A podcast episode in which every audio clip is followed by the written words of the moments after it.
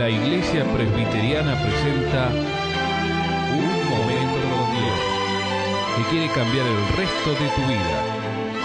Con ustedes, su conductor, el reverendo Roberto Rodríguez Aliaga.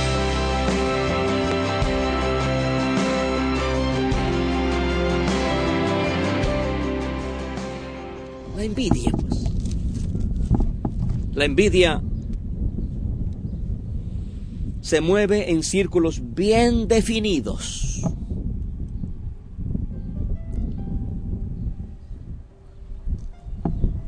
Cruel es el enojo.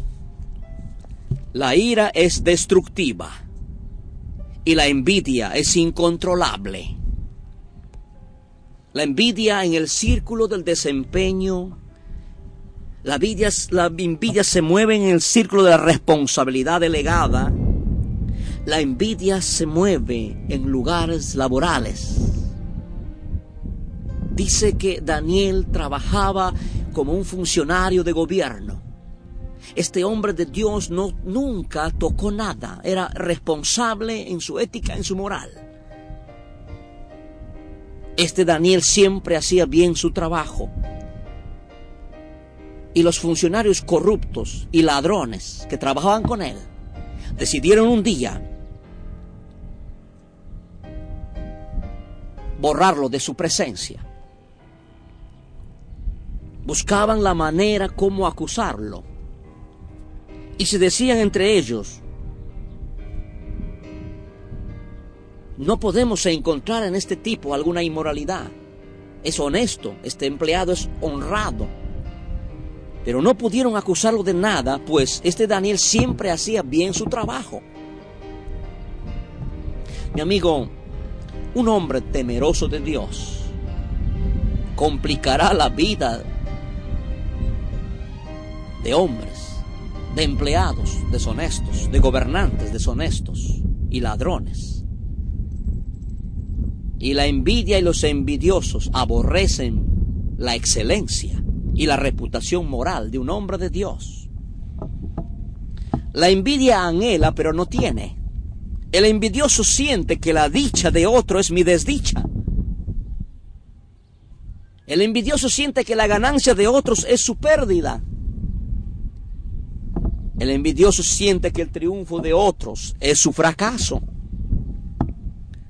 Pero si ustedes lo hacen todo por envidia y celos, vivirán tristes y amargados, dice la palabra en Santiago 4.13. Y en Daniel 6.5, Daniel, que era un hombre responsable, honesto en su trabajo, y los colegas empezaban a envidiar de él, dijeron, como no tenemos nada de qué acusarle a Daniel, lo haremos caer solamente con algo que tenga que ver con su religión. Los envidiosos si no encuentran errores en tu moral, los envidiosos si no encuentran errores en tu administración, buscarán atacar tu fe en Dios.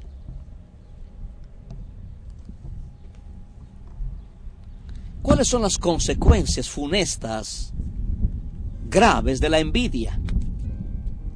Donde usted envidia del cuerpo que tiene otro, del color que tiene otro, Usted envidia del novio o de la novia que tiene el otro, o del auto que compró fulano, o del yate que compró fulano, o de las vacaciones que se va fulano o fue fulano. ¿Cómo destruye? ¿Cuáles son las consecuencias de la envidia en el seno familiar, en el seno laboral, en el seno empresarial? ¿Cuáles son las consecuencias?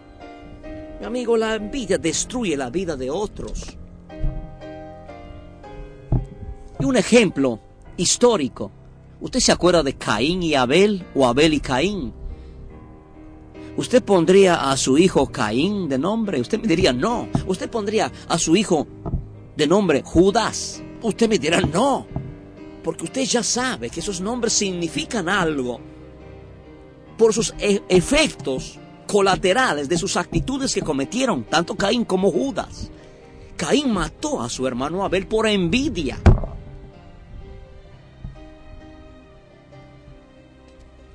No como Caín que era del maligno y mató a su hermano Abel. Judas vendió, traicionó a Jesucristo por envidia, porque él quería comprar un terreno, una propiedad, porque no podía soportar que su vecino o su pariente tenga tal lugar, tal terreno en tal lugar. La envidia lleva y está llevando a mucha gente a matar. La envidia, cuando la envidia se convierte en un motor, en una motivación propulsora para conseguir algo, lo único que consigue usted es destrucción y ruina y deuda y fiscalización o traición. ¿Cuánta gente hoy en día tiene cosas, propiedades, pero a costo de haber perdido todo? Amistades, familias, hijos. La envidia nos separa afectiva y efectivamente, físicamente del ser querido. José fue vendido por sus hermanos por 20 miserables piezas o monedas de plata como esclavo. Hay cuántas familias que hoy en día están solos, separados afectiva y efectivamente de sus seres queridos, porque los han vendido, los han traicionado por tener aquel, por comprar tal o cual cosa. Como sus hermanos le tenían envidia, dice la palabra, lo vendieron como esclavo. La envidia, mi amigo, destruye también nuestra propia vida. Porque la envidia es carcoma de los huesos.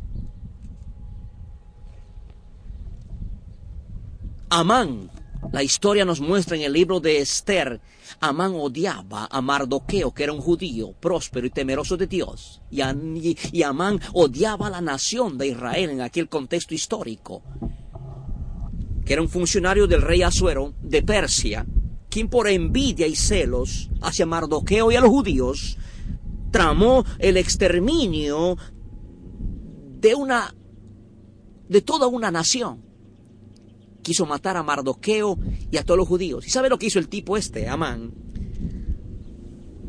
Construyó una, una horca de 50 metros o 20 metros de altura para colgarle a, a Mardoqueo, según sospechaba y pensaba. Pero le salió a este envidioso el tiro por la culata, porque después el mismo rey Asuero mandó a Amán a ser colgado en su propia horca. Le salió el tiro por la culata. Así es el envidioso. El envidioso nunca prospera. El envidioso nunca le sale nada bien. Al envidioso nunca le irá bien. Mi amigo, la ambición es el semillero de la envidia. Porque si ustedes Dice la palabra de Dios, si nosotros hacemos todo por envidia y celos, viviremos tristes y amargados. La envidia es la emulación, la envidia es la rivalidad, la competencia inexorable e inútil, la pugna o el antagonismo, el deseo de algo que no se posee. ¿Está usted enteramente poseído de la envidia? La motivación de trabajar y trabajar insaciablemente, el tener y tener y juntar y acumular muchas veces para sobrepasarle a los demás. Y en esta inútil competencia usted sabe que nadie gana, solo gana y prevalece la envidia destructora. Y los que salen de la competencia por no tener el éxito por no poder tener lo que quisieron, entonces se vuelven haraganes improductivos y caen en vicios o en el escapismo autodestructivo de la droga, el alcoholismo o el vicio, la soledad o el manicomio. También vi que todos los que trabajan y buscan progresar solo para tener más que los otros, pero tampoco eso tiene sentido, dice la Biblia, porque es como querer atrapar el viento. El necio cruza sus manos, el ocio destructivo, y come su misma carne.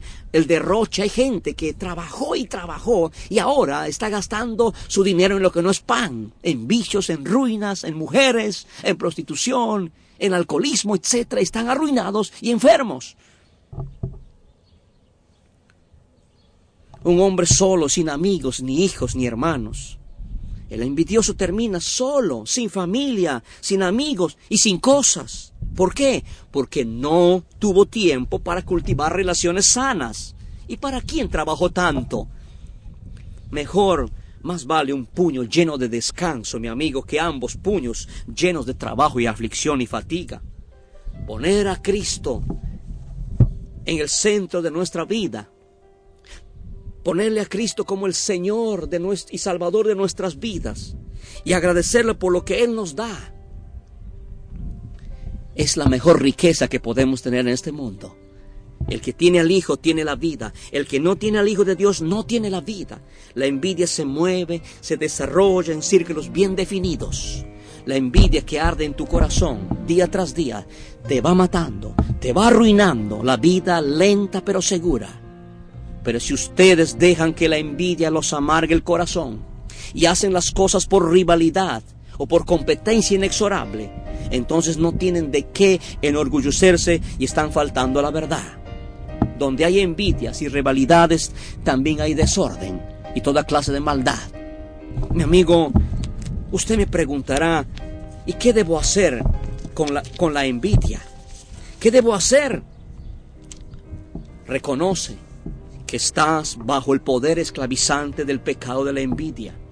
No nos hagamos vanagloriosos, irritándonos unos a otros, envidiándonos unos a otros. Mi amigo, gózate, alégrate por la prosperidad de tu pariente, de tu amigo. Aún alégrate por, porque tu enemigo prospera. Ora por él. Y Dios sanará tu corazón. Gozados con los que se gozan. Y sobre todo, acéptale a Jesucristo como tu Salvador y Señor, como tu libertador del poder del pecado de la envidia. Cristo murió en la cruz, mi amigo, por nuestras envidias. La envidia llevó a Cristo por envidia lo mataron en la cruz del Calvario. Nuestras envidias, nuestro corazón envidioso les llevaron a morir y derramar su sangre preciosa en la cruz del Calvario. Dice la Biblia, y como Pilato sabía que los sacerdotes y principales le habían entregado a Jesús solo por envidia, él les dijo, ¿a quién quieren que os suelte? ¿A Pilato? Pilato dijo, ¿a quién? ¿A Barrabás o a Cristo? Y la multitud dijo, por Cristo, crucifíquenlo y suéltalo Barrabás. Clávalo en la cruz, gritaron los envidiosos. Y así Cristo fue a la cruz. Derramó su sangre por usted y por mí y por nuestros corazones envidiosos. Y en la cruz decía, Padre, perdónalos porque no saben lo que hacen. Abre tu corazón a Cristo y dile, Señor, te recibo y te acepto como mi Salvador. Y te agradezco por lo que tengo y te agradezco por lo que soy porque yo quiero ser un hombre libre desde ahora y para siempre. Amén y amén. Escuchar nuestros programas ingresando a www.unmomentocondios.com.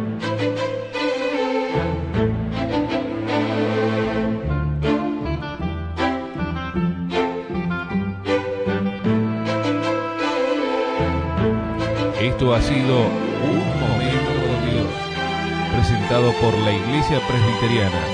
Y te invitamos a sintonizarnos mañana en este mismo horario.